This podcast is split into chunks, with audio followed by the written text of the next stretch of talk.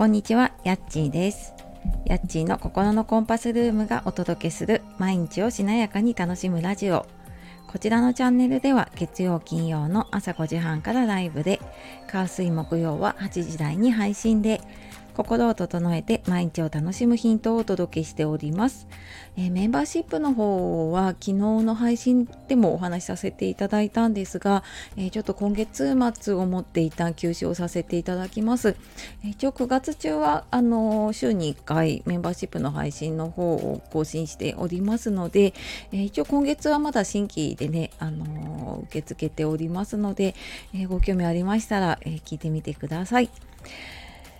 本日もお聴きくださいましてありがとうございます。えーいかがお過ごしでしょうか、えー今日はですね、認知症の親を施設に入所させていいのかっていうことでお話をしたいと思います。うんなんか自分の親とかね身内の介護がまだあのなってないんだけど心配だなっていう方とか、まあ、実際に親の介護をしているんだけどちょっとなかなか周りに相談できる人がいないなっていう方でこれあの正解ってない話なんですけど ただまあこんな風に考えてみるといいかなっていうヒントをねあのお話ししようかなと思っています。であのこの話しようかなと思ったのが最近結構、まあ、その就活の仕事に関わっていてで、まあ、その中で出る話施設のね話が出ることもあるんですけれどもなんかそれ以上に結構身近な私と同年代の友達からだったりとかあとまあ仕事関係の方とかで、まあ、自分と同世代の方からの相談で結構ここのところね多い相談なんですね。であの私自身もあの昨年亡くなった義理の母をね遠距離介護していて、まあ、あの認知症でやっぱり施設入所ってすごく迷ったこともあったしであのケアマネージャーとかあと地域包括でね相談員とかをしていてやっぱりこのテーマってうーんなんかどうしてもね介護に携わっていると出てくる話だしなかなかね結論が出なくてうーんかなり悩まれることが多いなと思ってでまあちょっとねあのー私なりに考えたことを話そうかなと思いました。であのーなんかこう大前提としてというか今結構やっぱり在宅がいいってね、あの国の方もやっぱり在宅をって進めてるのもあってこうなんか在宅の方がいいんだみたいな そんな風潮ってありませんかね。であのだけどだからそうすると今度施設に入れるのが悪いとかねあのそういう風になりがちなんだけど全然施設にこう施設入所することって悪じゃないしでむしろこうねあの施設にご家族が入っててであの時々そのご家族に会いに行ったりとかする程よいこう距離感だったりとかを保てるのでかえってなんかその在宅で介護していた時よりもその家族関係が良くなったっていう方もいたりとかなんかその理想の介護の形もプロにお任せしてっていうことでねあのそれぞれ家族もあの生活を大事にすることができたりっていうなんかそんな理想の形になることもあるんですね。でなんかこのなんでその施設ねあのご家族を入れることで迷っちゃうかなって思うとやっぱりなんか自分が自分でこう施設に入りたいっていう人って、まあ、たまにいますけどねもうなんか私は独り身だからって言って自分で探して申し込んであの民間のねそういうところに入る方もいます。でもあのちょっと介護が必要になってからで自分から施設に入りたいっていう方ってやっぱりごくごく稀なんですよね。でまあ、今はそうでもなくなってきたかもしれないんですけれどもやっぱり昔の施設のイメージってあんまりいいイメージを持ってない方が多かったりするんですよね特にこう結構上の世代の方だとねそういうのがあったりとかします。であの実際ねじゃあ私がその義理の母の時、まあ、遠距離介護だったっていうのと、まあ、私は嫁の立場だったっていうので、まあ、そこまですごくね、あの同居していたとか常に介護をしていたっていうわけではないんだけれどもただやっぱりあの一緒にね過ごしている義理の父親だったりとかあとまああの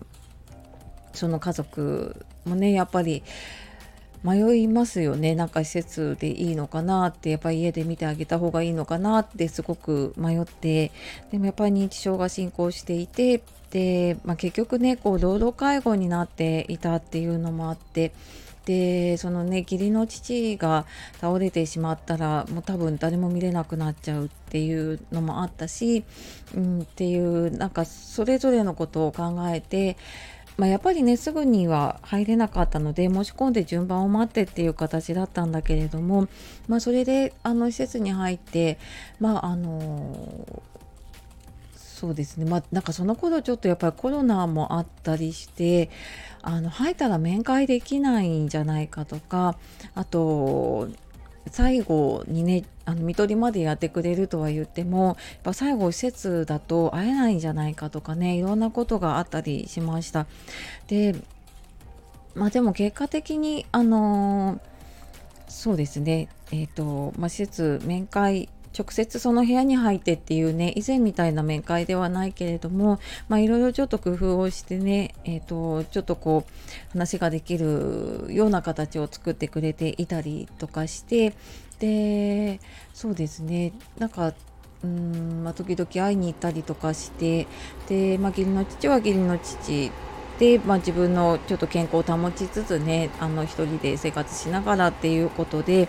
まあなんかうんそれはそれでいい選択だったのかなって、まあ、これ本当にねあの自分たちというか本人にしかわからないことだけれどもね、まあ、そんな風にちょっとね感じましたね。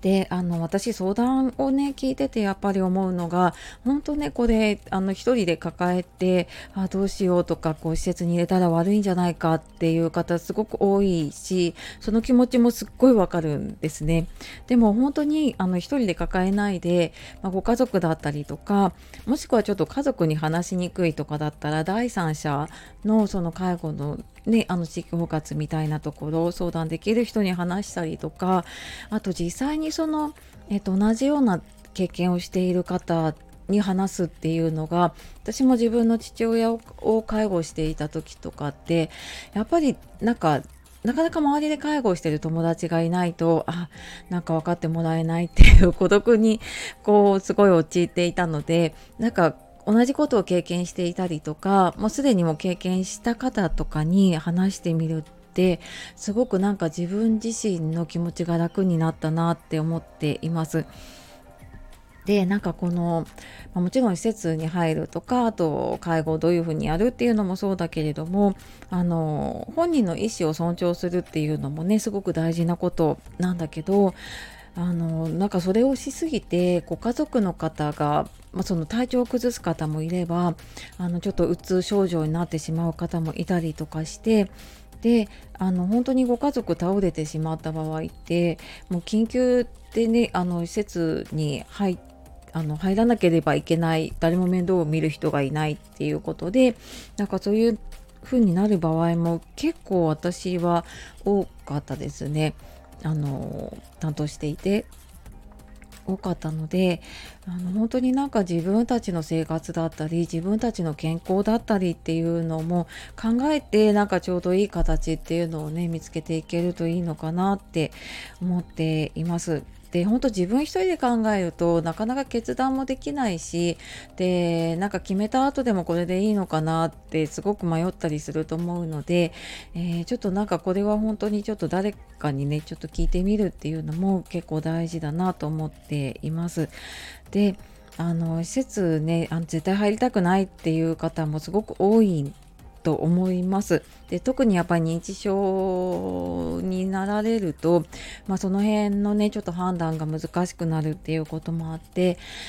だけれども、あのま、今すぐじゃないにしてもその施設の情報を集めておいたりとかあとは、まあ、ちょっとねあの本人のなかなかこう同意が得られないっていう時にはちょっとご本人抜きにしてもあの介護の相談をしてみるっていう家族としてね相談をしてみることでまたちょっとねこう違った道が見えることがあるかなって思います。であのね、病気の時はやっぱり病院に行くようにやっぱ介護のことも介護のプロに聞いてみるとちょっと違った選択肢がね見えてくるかなと思います。